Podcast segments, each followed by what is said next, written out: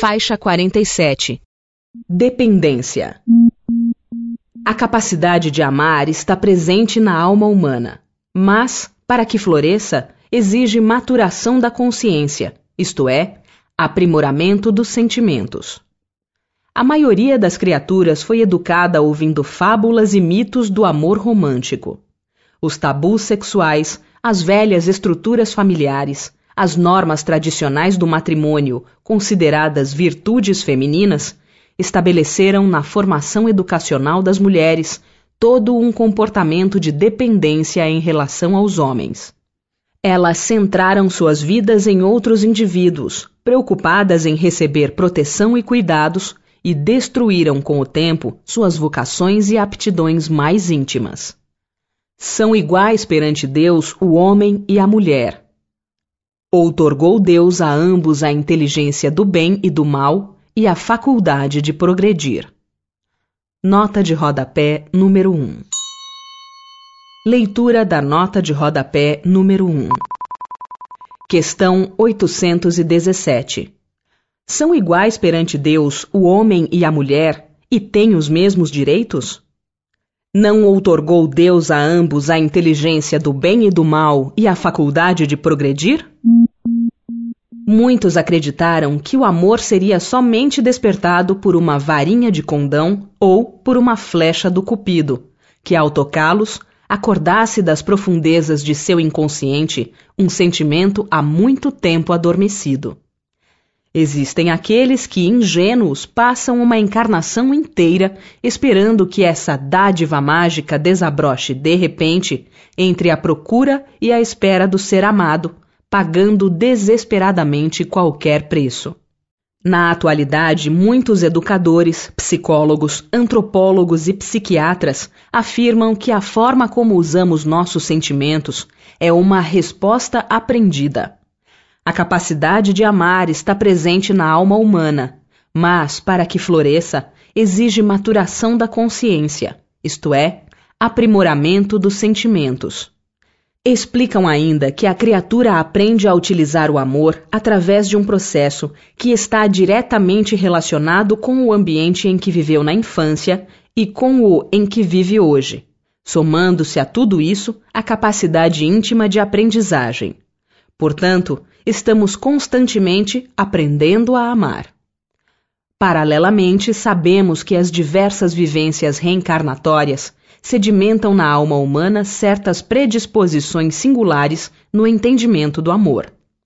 Os costumes, as tradições e os hábitos que envolvem o namoro, o casamento, o sexo e a família, completamente diferentes de nação para nação, de continente para continente, estabelecem noções diversificadas sobre a afetividade nos espíritos em sua longa marcha evolutiva. Existem aqueles que colocaram o amor dentro de uma estrutura romântica, ou seja, fazem prevalecer um sentimentalismo exagerado e uma imaginação irreal, desprezando o significado dos sentimentos autênticos. Eles acreditam que o casamento extingue por completo todas as adversidades e infortúnios existenciais e que as ansiedades do cotidiano acabariam terminantemente quando a cerimônia sacramentasse num abraço de ternura o felizes para toda a eternidade.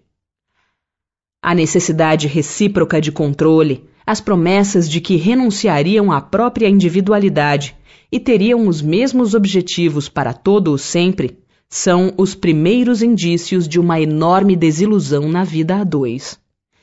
Compromissos de amor são válidos desde que aprendamos que nossa vida está em constante renovação. Assim como as pessoas passam por diversas transformações, também o amor que sentem pelos outros se transforma. Quanto mais observarmos os ciclos da vida fora de nós, mais entenderemos as transformações que ocorrem em nossa intimidade. Porque nós também somos vida.